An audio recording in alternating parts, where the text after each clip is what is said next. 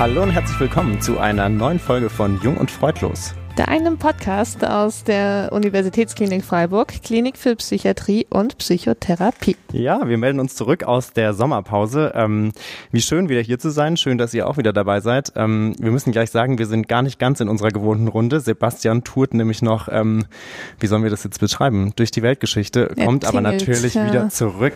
Ja. Genau, deswegen sind wir heute trotzdem zu dritt. Wir haben nämlich eine wunderbare Gästin, die ich euch gleich vorstelle, aber erstmal zur, zu den zwei Dritteln, die da sind von der gewohnten Runde. Da ist Ismene, die wunderbarste Fachärztin für Psychiatrie und Psychotherapie, die Hallo. hier neben mir an dem Kopfhörer sitzt. Und ich bin Moritz, der fragenstellende ähm, Frischarzt sozusagen. Und wir haben zu Gast aus dem Speckgürtel von Hamburg äh, über äh, nach vielen Komplikationen über Studiolink zugeschaltet. Kaya, hallo Kaya, wie schön, dass du heute bei uns bist. Hallo. Ich genau. freue mich sehr, bei euch sein zu ja, können. Wir, wir freuen uns auch total.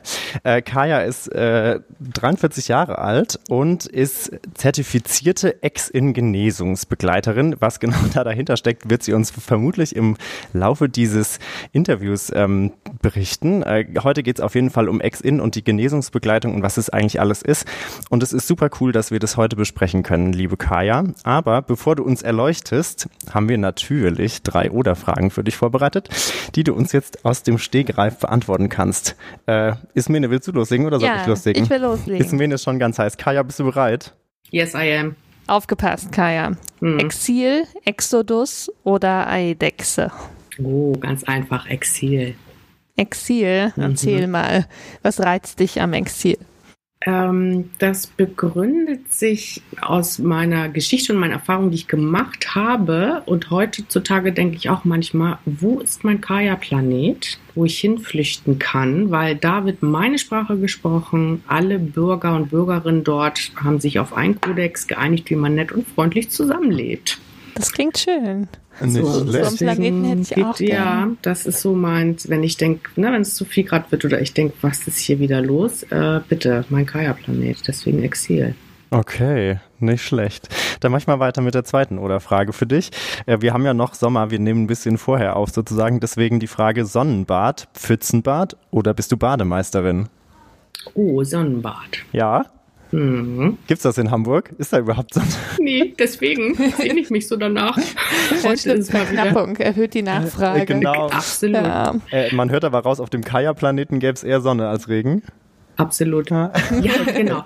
Also ähm, ja, das äh, finde ich einfach toll, mal frei zu haben und dann auch Sonne zu haben und man friert nicht und es ist nicht so windig und man kann sich einfach der Sonne hingeben. Deswegen Sehr so gut. Klingt eigentlich ganz schön. Ja, ja. kann man machen. Ja, wenn es so. nicht gerade über 40 Grad ist und ja, 80 genau, Prozent Luftfeuchtigkeit wie in Freiburg. Ja, das stimmt. Also es muss eine gute Sonne sein. Eine gute Sonne, genau. Mhm. Ähm, ich habe auch noch eine Frage, Kaya. Mhm. Innenleben, Indoor-Spielplatz oder Inseltraum? Indoor-Spielplatz. ja, ich habe jetzt fast gedacht, wir waren zu suggestiv mit der Insel, nachdem wir so viel über Sonne und den Kaya-Planeten gesprochen haben. Aber Indoor-Spielplatz mit Bällchenbad. Mhm. Absolut, am besten das Schnitzelbad. Kennt ihr das? Nee. Das sind ähm, aus Schaumstoff geschnittene Schnitzel Mhm. Und dann, wenn man vom Trampolin reinspringt, sind diese Plastikbälle zu hart, da springt man in ein Staum Schaumstoff-Schnitzelbad. Wie genial ist das denn? Ja, plötzlich habe ich auch einen neuen Traum. Ja. Und das habe ich. Genau, also als. Ähm, als Berechtigung, das zu machen, habe ich es hab mit meiner Nichte gemacht, mhm. als Erwachsene da so hinzugehen. Ne? Und wir haben uns köstlichst amüsiert und da cool. im Schnitzelbad. Mhm. Dann könnte ich das mal mit cool. Moritz machen als Ausrede. das ist gemein. Ich weiß. Okay, es ist an der Zeit, ernst zu werden. Alright. Das ist schön. Wir haben, äh, wir haben ganz neue Seiten jetzt an dir kennengelernt. Wir haben gerade, muss man dazu sagen, schon eine halbe Stunde quer telefoniert, bis wir die Technik stehen hatten. Da haben wir uns auch schon ein bisschen kennengelernt, aber das waren jetzt nochmal ganz andere Seiten, was sehr schön mhm. ist. So, liebe Kaya, jetzt kommen wir zum Thema, weswegen wir heute mit dir sprechen. Und zwar, du bist mhm. eben, wie gesagt, zertifizierte Ex-In-Genesungsbegleiterin. Vielleicht verrätst du uns und unseren Zuhörerinnen und Zuhörern als erstes mal, was ist denn genau eigentlich eine Genesungsbegleiterin? Ähm, genau. Diese Ausbildung ähm, kann man nur machen, und das möchte ich betonen, mit dem nur, wenn man eine, äh, wenn man psychische Krisenerfahrung hat. Das ist ja sonst gesellschaftlich eher ein Stigma und ausgeschlossen, mhm. aber diesmal mhm. ist es ein Vorteil. Mhm. Weil nur mit diesen äh, gelebten und gemachten Erfahrungen ähm, kann man diese Ausbildung machen.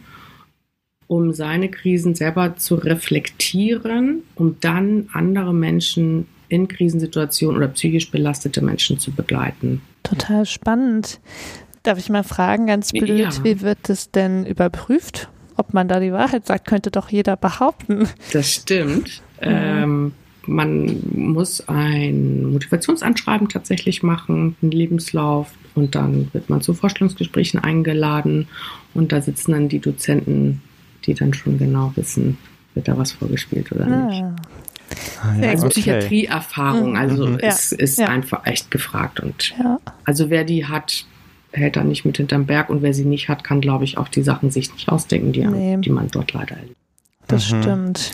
Kommt daher auch der Name Ex-In sozusagen, dass man selber betroffen war oder ist? Hat es damit zu tun? Oder? Nee, aber das ist so witzig, ähm, weil äh, meine Dozentin in, in Hamburg, die da ähm, federführend das Projekt in Deutschland hier auch groß gemacht hat, kriegt er tausend Anfragen und dann, ah, das ist Ex-In wie Ex-Insasse. Ja. Natürlich nicht. Das schwingt so. ein bisschen mit, ne? Genau, das schwingt, das hat sich irgendwie auch so verselbstständigt. Nee, es heißt ganz einfach Experienced Involved, also Erfahrung ah. einbeziehen.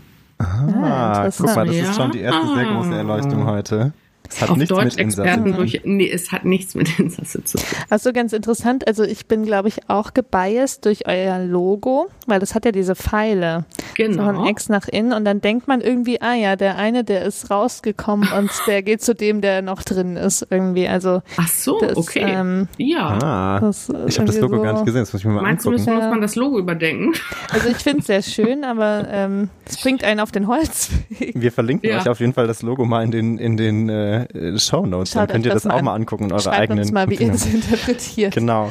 Ähm, mhm. Vielleicht kannst du noch kurz sagen, ist es denn was Häufiges? Also gibt es häufig Ex-In-Genesungsbegleiterinnen und Begleiter in deutschen Kliniken oder ist es noch eher eine Ausnahme? Also bist du eine, eine Sonderling in, de, in der Beziehung? Ein, ein Sonderling. Ähm, das kann ich euch leider für den deutschlandweiten Raum nicht so beantworten. Mhm. Ich habe das nochmal versucht heute zu ergoogeln. Mhm. Ähm, ich habe das ja in Hamburg gemacht, da ist es ja auch entstanden für Deutschland. Mhm. Und wir haben, ich weiß es nicht, sieben, acht Psychiatrien. Und in jeder war auch schon mal ein Genesungsbegleiter. Und wir haben immer noch die Supervisionsgruppen, da kann ich das gut abzählen. Vier oder fünf, in vier oder fünf Hamburger Psychiatrien arbeiten wir. Also das ist ziemlich gut. Okay. Bis 90 Ja, das ist cool, ja. Das ist ja echt eine, eine dichte genau. ähm, mhm. Versorgung genau. sozusagen. Und ganz wichtig, auch die Angehörigen, also dazu gibt es ja auch noch die Angehörigenberatung. Das habt ihr sicherlich auch gesehen, gelesen. Mhm.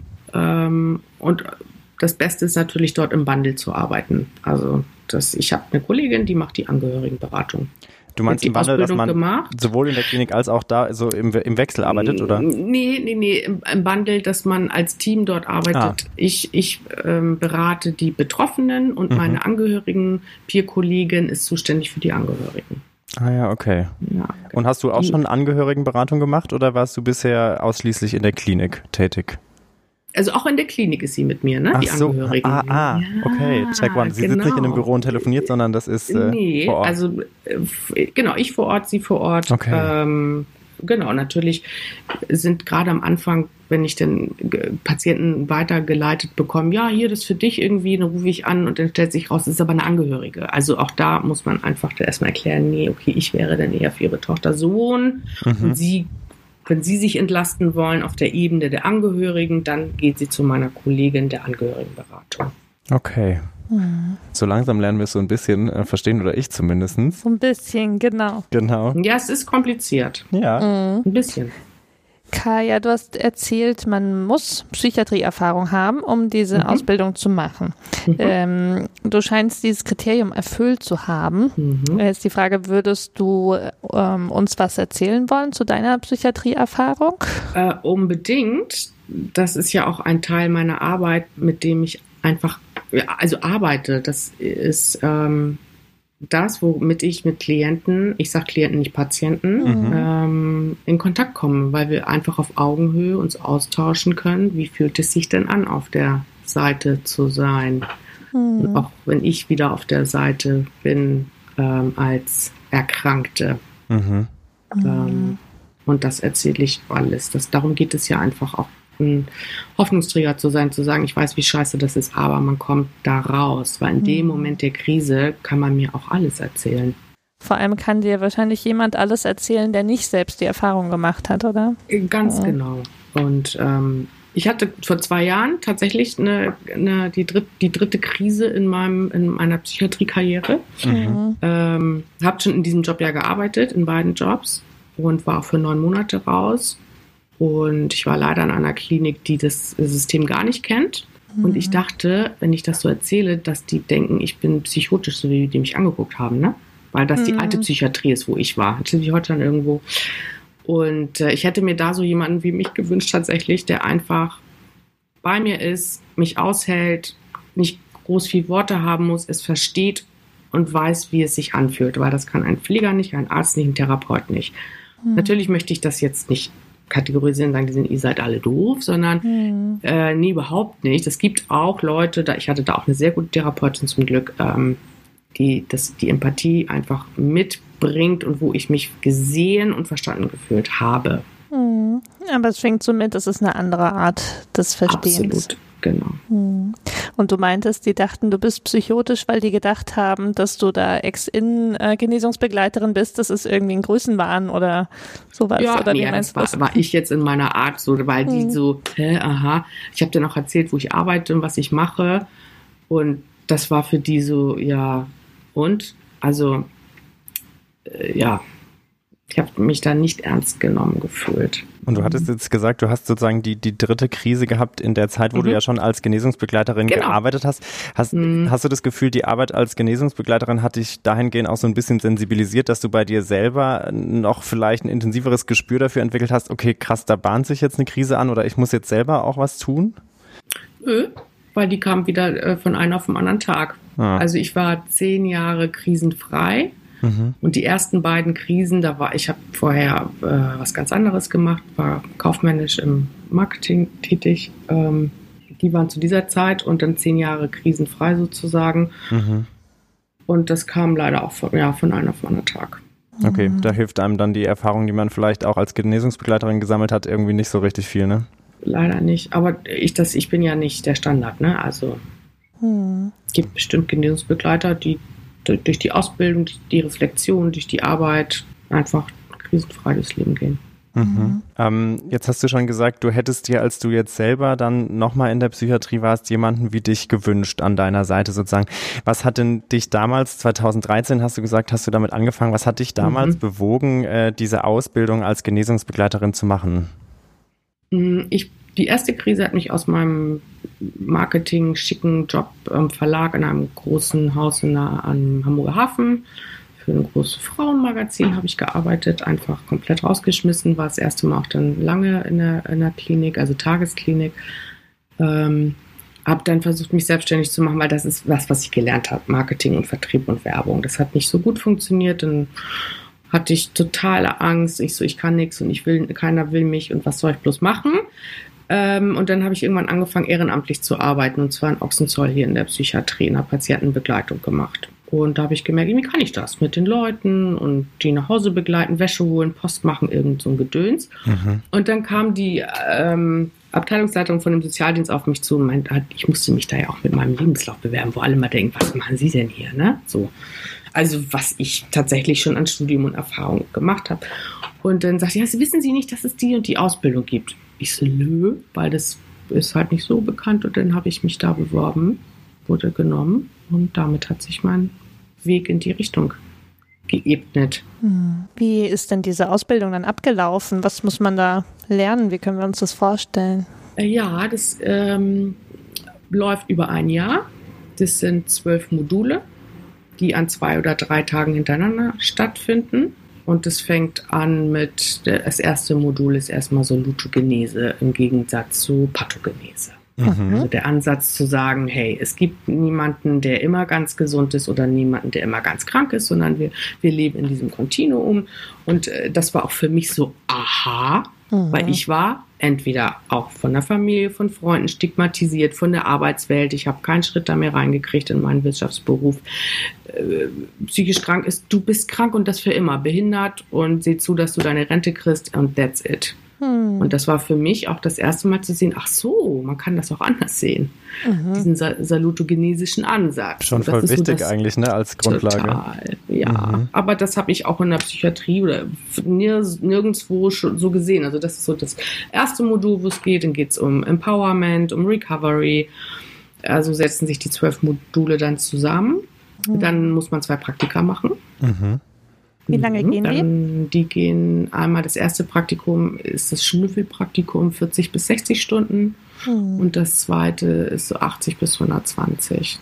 Okay. Und im zweiten Praktikum ist man auch schon angehalten, nicht nur, nicht nur zu schauen, sondern auch was anzubieten. Eine Recovery-Gruppe oder Gespräche oder in welche Richtung man halt auch möchte. Genau. Mhm. Und dann, dann muss man Trialoge besuchen. Dann muss man ein Portfolio schreiben. Ich muss, glaube ich, nochmal kurz nachfragen. Ich weiß ja. nicht, ob jeder weiß, der zuhört und jeder, was ein Trialog ist. Ja, wir hatten es, glaube ich, mit Henning Taube schon mal von Trialog, das wenn ich mich dunkel entsinne, aber sag's gerne nochmal. Ja. ja, ich glaube, das genau. schadet nicht, weil Trialog sollte man ja auch, auch empowern eigentlich. Ne? Mhm. Genau.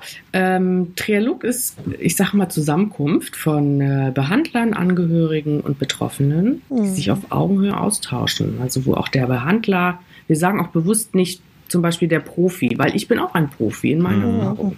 Also ja. Mhm. mit Behandler sind die Ärzte, die Therapeuten, die Pfleger gemeint. Ähm, dass auch die, dass man sich austauscht und auch die sagen, Mensch, ich habe tatsächlich auch immer noch Angst vor gewissen Diagnosen oder äh, auch Angehörige, dass man sich einfach austauscht und nicht Fachliteratur sich austauscht, mhm. sondern was habe ich erlebt. Und ich glaube, das auf Augenhöhe ist auch echt ein entscheidender Punkt am Absolut. Dialog, ne? dass man eben so ein bisschen genau. dieses hierarchische, vielleicht wie es einem manchmal so im klinischen Alltag vorkommt, verlassen kann und eben versucht, jeder, jeder so mit seiner Expertise da zu sprechen.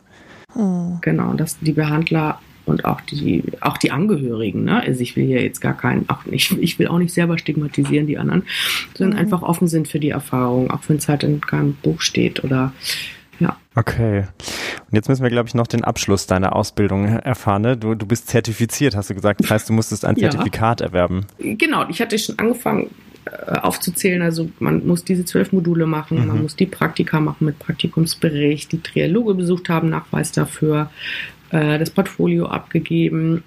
Und was in Hamburg, ich weiß nicht, ob das deutschlandweit so ist, aber in Hamburg ist es auch so, ähm, an einer Vorlesung teilnehmen ich kann das nicht so gut, das Wort anthropologisch heißt es. Ja, mhm. anthropologische mhm. Vorlesungsreihe mhm. gibt es in Hamburg. Äh, wo einmal im Jahr die Ex-in-Genehmigungsbegleitergruppe äh, zu einem Thema referiert.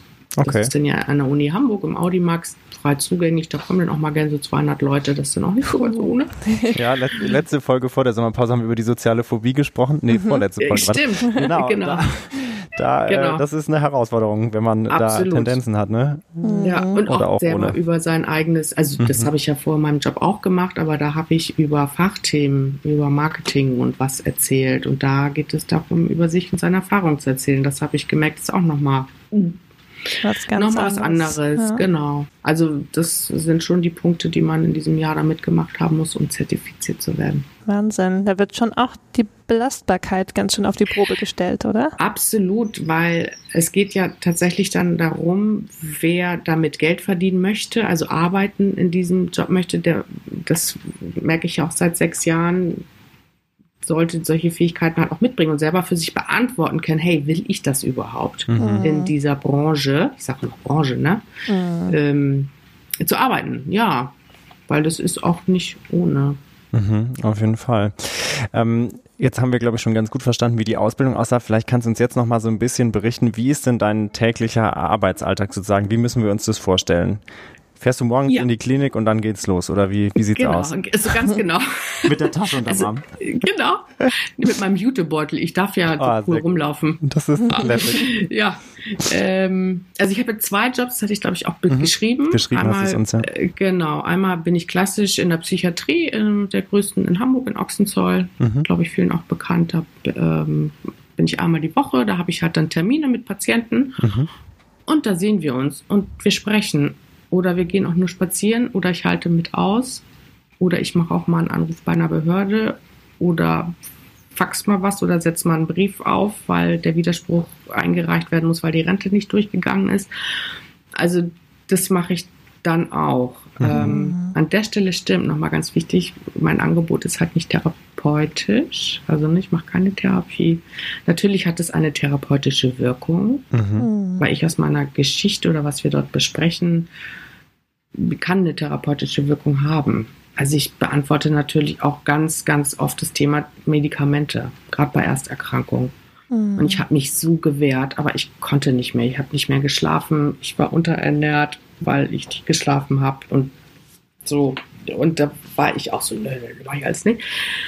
Und das kann ich halt sehr gut verstehen. Und dann erzähle ich erstmal, wie es bei mir war und dass ich sie nach wie vor muss ich sie nehmen und bin gut, gut eingestellt und komme gut damit zurecht. Natürlich will das keiner, aber so what? Also es will auch keiner eine Diabetes, ne? Mhm. Und Blutzucker messen jeden Tag. Nee, das stimmt. Aber es klingt so, wenn du sagst, das Angebot ist nicht therapeutisch, das Angebot klingt so wie eine Mischung aus einer äh, Freundin, einer Angehörigen, einer Mentorin, ähm, die eben Unterstützung da bietet, wo es gerade am wichtigsten ist. Genau. Also genau. praktische also, Unterstützung quasi. Genau. Praktische Ratschläge, praktische, praktisches zur Hand gehen bei komplizierten Papiergeschichten und äh, Erfahrung genau. teilen.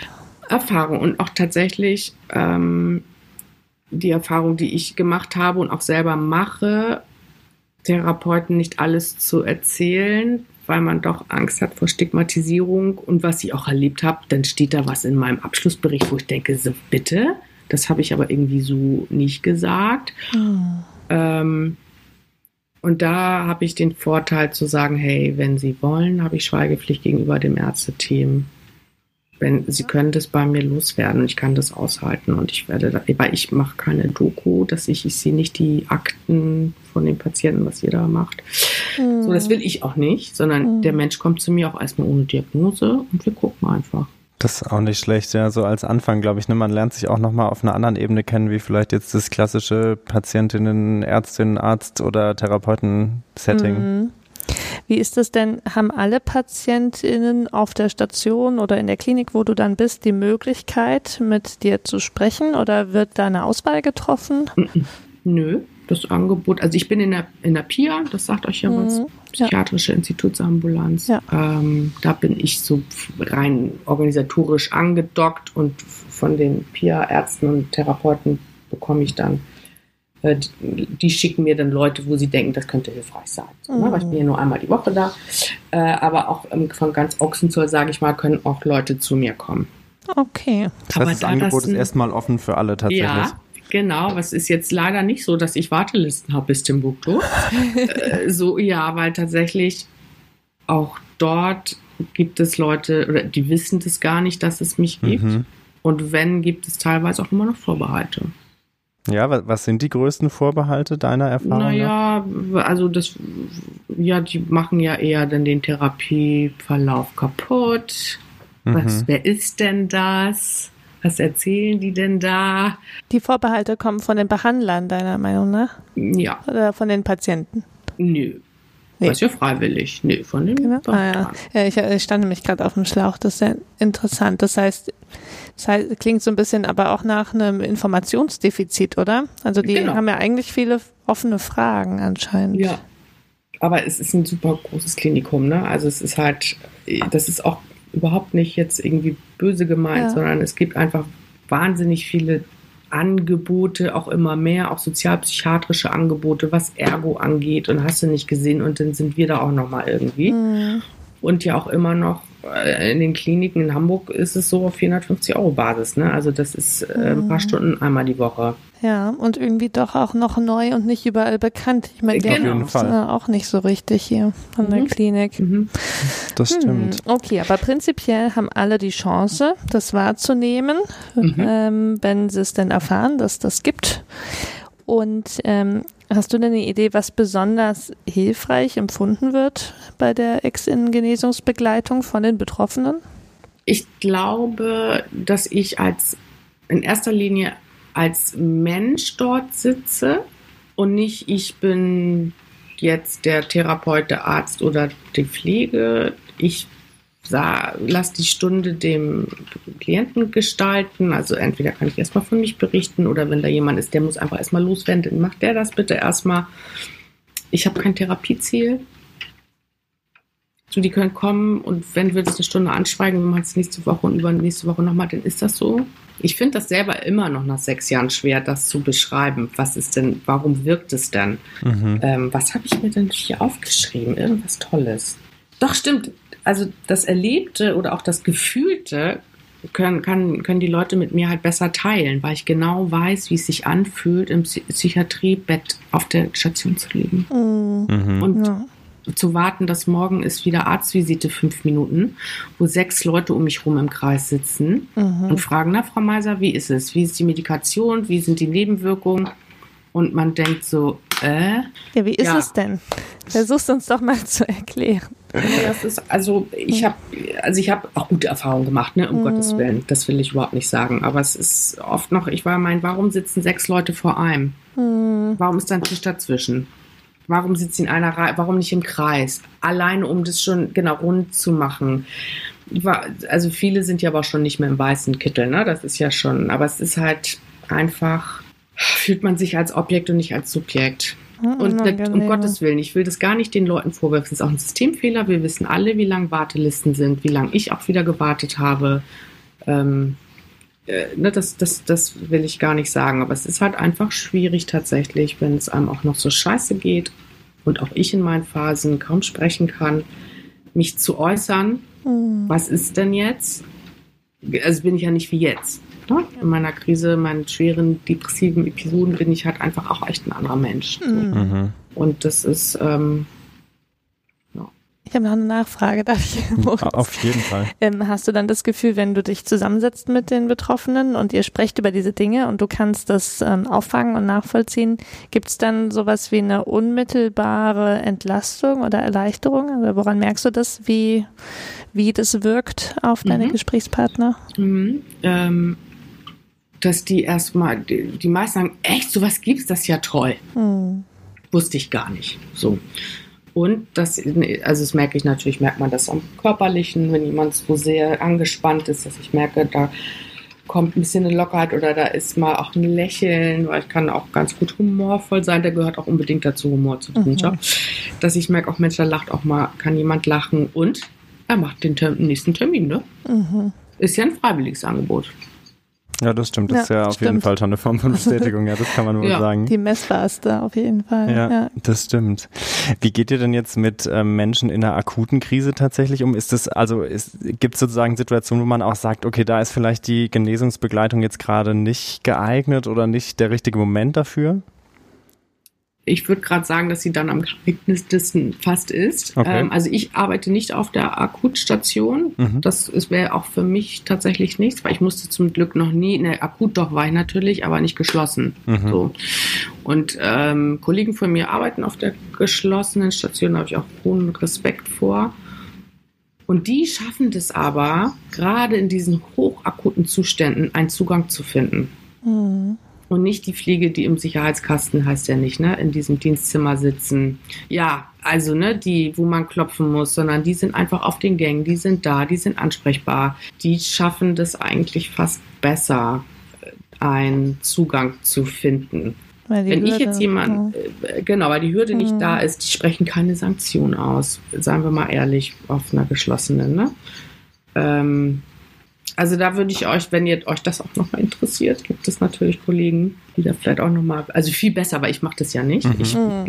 äh, lerne das ja von in der Supervision sitzen wir zusammen und da tauschen wir uns aus und da sehe ich natürlich oder merke, wie die arbeiten. Aber schon mal wichtig ja zu wissen, dass das sozusagen ja dann auch in allen Bereichen der Psychiatrie gibt, ne? sowohl in der mhm. ganz akuten mhm. als auch in der mhm. vielleicht jetzt offeneren mhm. Situation, wo man genau. eine dauerhafte therapiert. Mhm. Da ergibt genau. sich bei mir jetzt noch eine spontane Frage, gerade wenn wir über akute ähm, Krisen sprechen.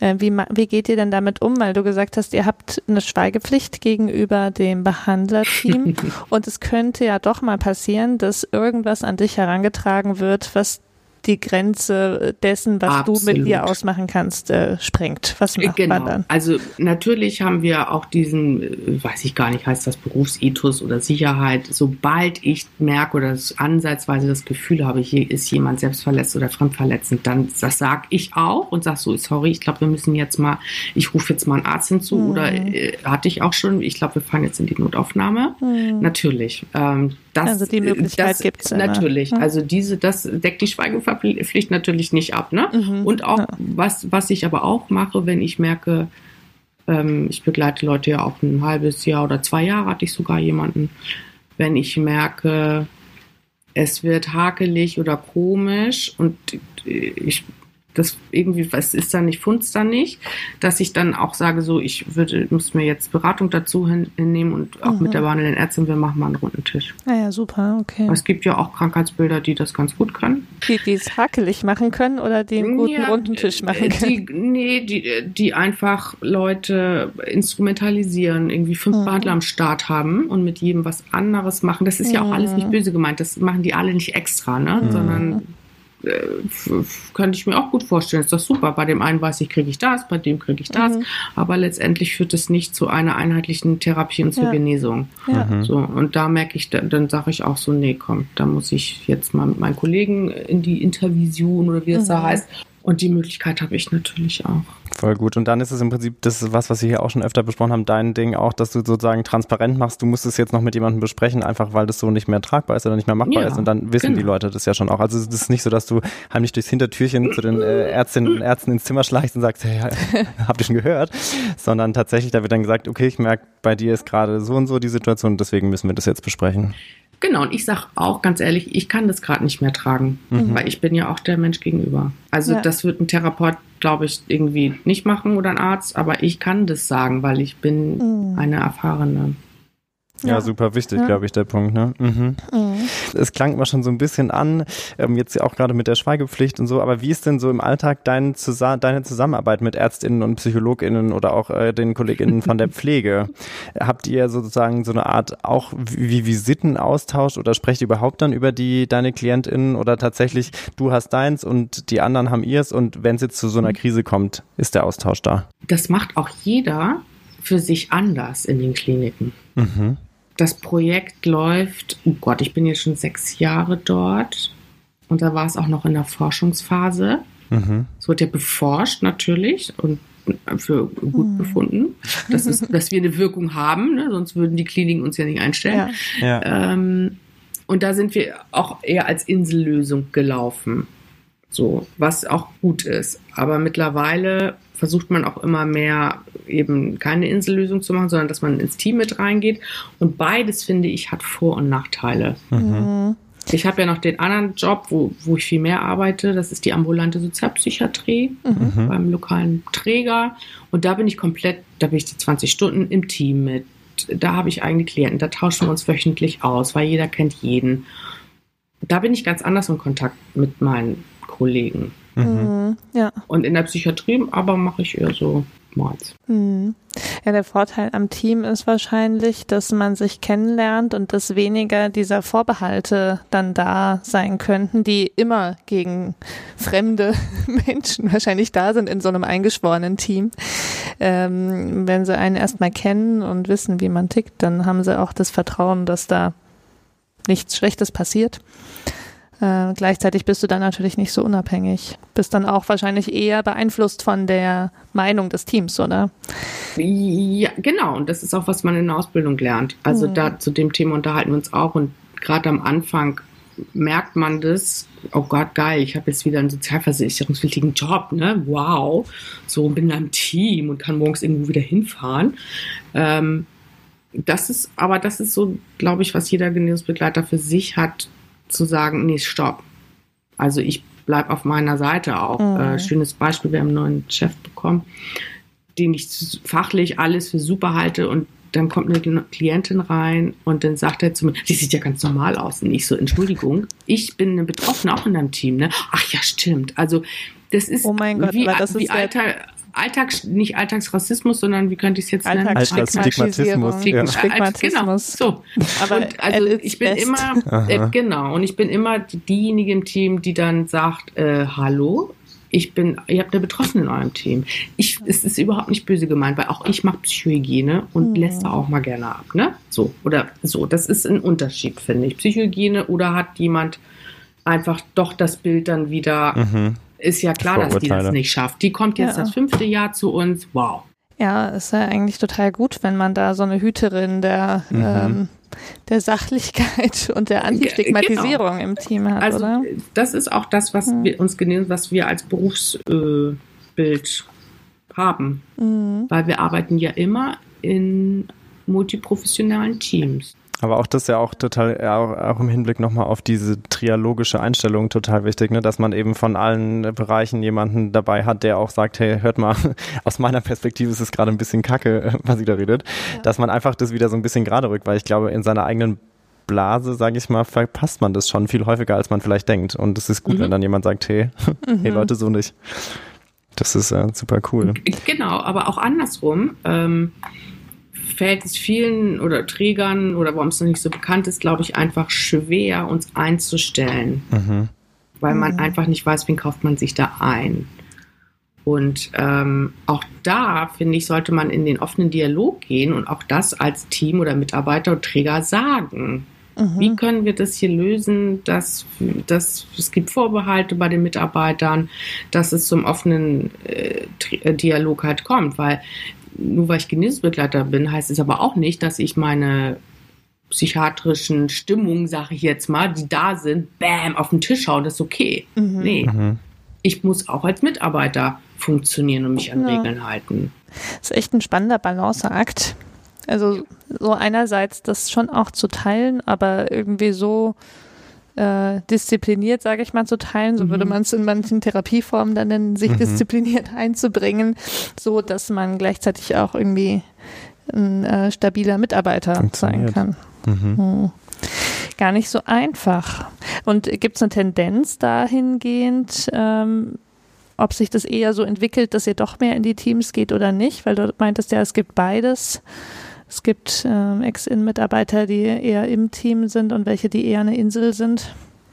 Also bei, den, bei der ambulanten Sozialpsychiatrie, bei der Trägerarbeit in Hamburg, ich kann es ja nur von Hamburg jetzt sagen, da ist mein Gefühl, dass wir da, dass die alle in Teams arbeiten. Mhm. Bei meinen Psychiatriekollegen 70, 30. 30 mhm. gehen immer mehr rein ins Team, gerade die auf der Akut sind. Ich meine, die arbeiten ja mit der Pflege sind die da ja alle mhm. so zusammen und machen mhm. keine Termine, so wie ich. Ja. Die sind da den Tag und gucken, was ist passiert hier ja. gerade, ne? Wo kann man unterstützen? Ja, da ist man automatisch mehr im Team. Ja. Ähm, jetzt haben wir vorhin schon, äh, du hast es eigentlich schon gesagt, du hattest selber eine Krise, als du Ex-Innen-Genesungsbegleiterin warst. Ähm, wie geht ihr denn damit um, wenn ihr jetzt merkt, okay, bei euch selber ist jetzt vielleicht wieder eine Krise oder äh, euch geht es einfach schlechter, ist man dann sozusagen gleich raus aus dem Job oder, oder wie, wie geht es dann da weiter? Also bei mir kommt es tatsächlich über Nacht dann, dass ich dann zusammenfalle, nichts geht mehr, habe mich erstmal krank schreiben lassen, ähm, habe mit meiner Chefin von, dem, von der Sozialpsychiatrie, mit der ich einen guten Draht habe, telefoniert und ne, wir warten erstmal ab, gleich zu meinem Psychiater wieder und gucken, ob ich mich wieder rauskriege. Mhm. Also da spiele ich natürlich mit offenen Karten und bei meinem anderen Arbeitgeber auch, aber leider nicht. Da sind dann neun Monate draus geworden. Hatte Kontakt zu beiden Trägern während der neun Monate und habe dann über dieses Eingliederungsmodell ganz klassisch wieder angefangen. Mhm. War das die Frage? Ja, auf jeden Fall. Das, was, was ich jetzt spannend finde, weil du gesagt hast, du hast mit offenen Karten gespielt, ist das vielleicht schon was, was man jetzt in deiner Rolle sich eher zutraut, dass man eben auch offen sagt, äh, also ich bin jetzt nicht, äh, also wie dumm, das klingt dumm, äh, ich bin nicht körperlich krank, also nicht im Sinne von, ich habe jetzt die Grippe, sondern man sagt gleich, boah, ich merke, mir geht's gerade schlecht, ich bin wirklich in einer akuten Krise, ich habe eine depressive mhm. Episode, ähm, mhm. whatever.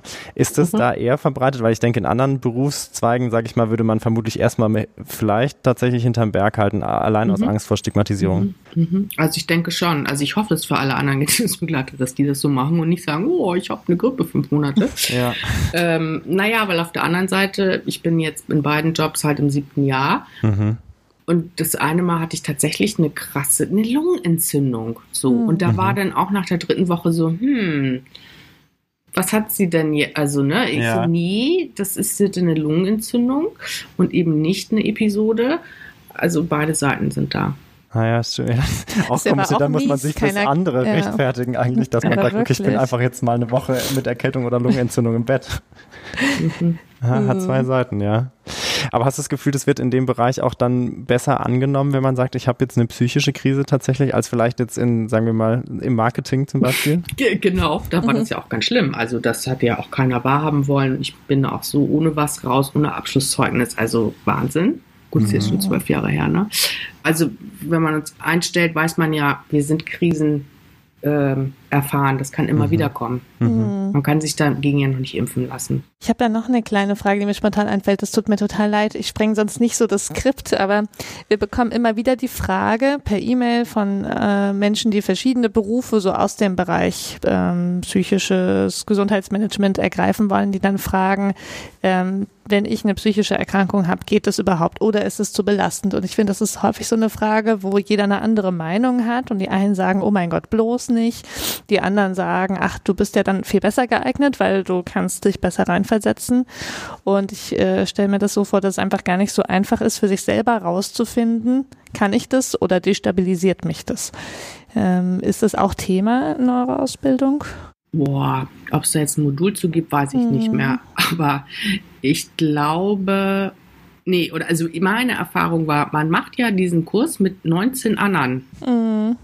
Krisenerfahrenen Menschen aus allen unterschiedlichen Diagnoserichtungen, Lebensfeldern, Lebenserfahrungen. Dieses Jahr zu machen, diese drei Tage am Stück, ist schon auch eine Herausforderung. Mhm. So. Weil jeder ist mit seinem da und ne, auf unterschiedlichsten Ebenen. Ähm, genau, und da habe ich auch gedacht, so, wow, okay, das willst du als Job machen, weiß gar nicht. Und von den ähm, 20 Leuten sind tatsächlich auch nur ein paar in den Job gegangen, was aber nicht heißt, dass die jetzt nicht genommen wurden, sondern es gibt auch Leute, die das machen als Selbsterfahrung, weil mhm. es ist natürlich nochmal hat auch eine therapeutische Wirkung dieses Jahr, weil man seine Krisen ja nochmal durcharbeitet und mhm. professionalisiert, Absolut. mit Distanz ja. betrachtet. Und mhm. ich glaube, das muss jeder für sich, also deswegen die beiden Praktika, ne? Mhm um wirklich zu schauen, ist das was für mich. Mhm. Und du hast vorhin auch schon mal erwähnt, ihr habt äh, Supervision, wo ihr auch mit den anderen Kolleginnen und Kollegen mhm. sozusagen euch austauscht. Ist das vielleicht auch so eine, so eine Möglichkeit, wo man so vielleicht für sich merkt, okay, komme ich gerade gut damit zurecht, komme ich nicht damit zurecht? Werdet ihr auch danach gefragt in der Supervision? Wie geht's euch ja. gerade damit? Absolut. Also da können wir immer, das macht unsere Dozentin, die das in Hamburg auch groß gemacht hat. Ähm, da bin ich sehr dankbar darüber die Supervision auch unter meinen Kollegen zu machen. Mhm. Weil ich habe ja auch die Teamsupervision bei dem Träger mit meinen anderen Kollegen. Und da sage ich ganz andere Sachen, als wenn wir Betroffenen untereinander uns mhm. austauschen. Und wie geht es euch mal wieder mit äh, Ärzte, die gerade komisch drauf sind, sage ich jetzt mal, oder ne? Oder da kam, da kam vom Oberarzt der und der Spruch, weiß ich jetzt gar nicht, wie ich das einordnen soll. Ähm, äh, das ist eine ganz, ganz große Stütze. Mhm. Und die ist auch immer dann dazu oder würde auch sagen, hey, überleg dir eine Auszeit oder wechsel das also unbedingt. Mhm. Ja, super wichtig, okay. Ja. Und wie häufig habt ihr das? Einmal im Monat. Ah, okay. Also auch echt regelmäßig. Ja. Siehst du denn irgendwo Verbesserungsbedarf für das Ex-In-Konzept in Deutschland? Ja, unbedingt. Ich möchte, dass wir so zertifiziert werden, dass es ein Berufsbild ist. Mhm. Oder wie nennt ja. man das denn? Eine anerkannte Berufsausbildung. Ausbildung. Also, dass es eine Tarifeingruppierung gibt. Mhm. Das ist es ja halt einfach noch nicht. Mhm. Also, dass es sozusagen so deutschlandweit so anerkannt ist, dass ihr einfach, äh, ich sag mal in Anführungszeichen, normal in dem Beruf arbeiten könnt, ohne dass es so Zwischenlösungen gibt oder sowas? Ohne nur ja, Ohne 400 Insel. Euro. Ja, genau. genau. Also eine mhm. Eingruppierung. Ne? Mhm. Und, ja, Okay, wichtiger Verbesserungsbedarf. Und so logistisch, äh, würdest du dir da noch irgendwas anderes wünschen oder findest du, so wie das jetzt bei euch in Hamburg läuft, ist das grundsätzlich schon mal ganz gut? Also in, für Hamburg kann ich jetzt, gut, das ist auch die, die Geburtsstadt dann, ne? Ja. Find ich, Und großstädtisch sind, vor allen Dingen auch, ne? Also ich, wahrscheinlich sieht es jetzt irgendwo tief im, weiß ich nicht, Harz oder so schon ja. ganz anders aus. Ja, im Moment, es gibt fast 30 äh, mittlerweile in Deutschland, Österreich und Schweiz, 30 Ausbildungsstätten. Ui, mhm. nicht schlecht. Also bei euch auch in der Nähe, habe ich schon geguckt. Oh, sehr gut. Ihr Wo könnt euch mal ein, weißt, ein grappen. Wie findet man denn die Ausbildungsstätten? Dann können wir das auch noch genau. verlinken. Geht mal, geht mal auf äh, ex-in-akademie.de. Ah. Mhm. Das ist der, der äh, Ex in Deutschland ja. Verein. Mhm. Und da gibt es eine Karte, wo alle Standorte ah. aufgezeichnet sind, die ausbilden. Hervorragend. Also für alle, die Interesse haben, wir verlinken das auch mal äh, mhm. bei uns in den Shoutouts wieder. Dann kann ja jede und jeder, der sich da irgendwie angefühlt, äh, angesprochen fühlt, äh, nochmal gucken. Vielleicht ist es ja in unserer Nähe oder eurer. Jetzt, äh, Kaya, ich befürchte, wir kommen dann fast schon zu unserer letzten Frage.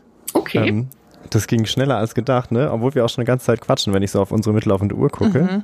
Ja. Ähm, am Schluss äh, wollen wir immer gerne von unseren Gästinnen und Gästen hören. Was, was würdest du denn dir wünschen, dass sich die Zuhörerinnen und Zuhörer ähm, merken über Ex-In oder vielleicht überhaupt wissen zu Ex-In und der Genesungsbegleitung, jetzt da wir mit dir gesprochen haben? Habe ich mir drei, habe ich mal aufgeschrieben. Ja, an die Behandler, trialogisch, an die Behandler stellt uns ein, an die Angehörigen fordert uns ein, überall mhm. Angehörigenberater und an die Betroffenen auch. Als Patient, wenn ich wieder da bin, sage ich das nächste Mal in meiner Klinik, ich möchte mhm. Genesung. Super. Das sind das ist eine prägnante sehr Botschaft. gute, prägnante Handlungsanweisungen. Das stimmt. Und wahrscheinlich wirklich das Beste, was er machen kann. Es gibt auch immer diese Zettel, was fand man gut, was fand man schlecht in der das Klinik. Stimmt. Den kann man dann in die Meckerbox schreiben. Genau. Dann kann man das als Wunsch draufschreiben. Ja, das stimmt. Schade, also, dass ihr keine GenesungsbegleiterInnen genau. habt. Genau. Ja. Also ja. was ich noch gerne noch sagen möchte, ja. dieses Forschungsergebnis oder die Forschung, ein Punkt, was es ergeben hat, dass sich die Behandlertage, Behandlungstage verringern, wenn jemand durch einen Ex in, durch einen Genesungsbegleiter auch, begleit, auch begleitet mhm. wurde. Das ist ja einfach ein Kostenfaktor. Das ne? Also das, das ist ja. so. Das, das müsste doch eigentlich ein Anreiz sein. Ja. Für die Krankenkassen. Ja, genau, für die Krankenkassen. Mhm. Die meine ich jetzt auch mhm. an der Stelle. An die gibt es auch noch eine Botschaft. Die sollen, an die Krankenkassen. Die sollen das bezahlen. Lest diese Studie. Genau. genau. Ja, aber das stimmt. Cool. Hey Kaya, vielen Dank, äh, dass du das heute mit uns gemacht hast. Trotz technischer Herausforderungen ja, bist du gut. voll ich dran wieder was dazugelernt. Ja, wir auch. Wir ganz viel, genau. Es war, war total spannend. spannend. genau. Ähm, ja, falls ihr Fragen habt oder falls euch irgendwas äh, noch nicht klar geworden ist, schreibt gerne an uns. Wir leiten es dann an Kaya weiter oder so. Dann mhm. äh, kann man auf jeden Fall gucken. Ähm, mhm. Und ansonsten verlinken wir alles, was du äh, so erwähnt hast, in unseren Shownotes. Da könnt ihr auch nochmal nachlesen, euch informieren. Mhm. Und genau, ich denke, so wie es von dir jetzt klang, lohnt sich das für alle Menschen, die selber vielleicht Psychiatrieerfahrung gemacht haben und sich das vorstellen können, lohnt sich es auf jeden Fall darüber nachzudenken, ob diese Ausbildung, das Zertifikat was äh, ist, was vielleicht einen neuen, neuen Weg öffnet, ne? so wie es bei dir Absolut. letztendlich dann auch war. Genau. Und für alle, die sich jetzt wünschen, auch eine Genesungsbegleiterin genauso wie Kaya zu haben, da kann man sagen, wenn mit etwas Glück gibt es irgendwann vielleicht einen Podcast von Kaya, oder? Genau. Erzählt. Genau. Dann können genau. alle ein Stückchen Kaya haben. Sobald es soweit ist, sagen wir euch auf jeden Fall Bescheid. Genau, das, das ist sicher. genau. Ja, cool, Kaya. Dann äh, tausend Dank dir, dass wir äh, heute ja. zusammen gesprochen haben. Sehr, sehr gern. Äh, danke an euch da draußen, dass ihr wieder mal zugehört habt. Wir sind äh, eigentlich wie gewohnt wir am Start. Wieder da. Weiter geht's und äh, bis dann. Macht's ganz gut da draußen. Macht's gut. Tschüss. Tschüss.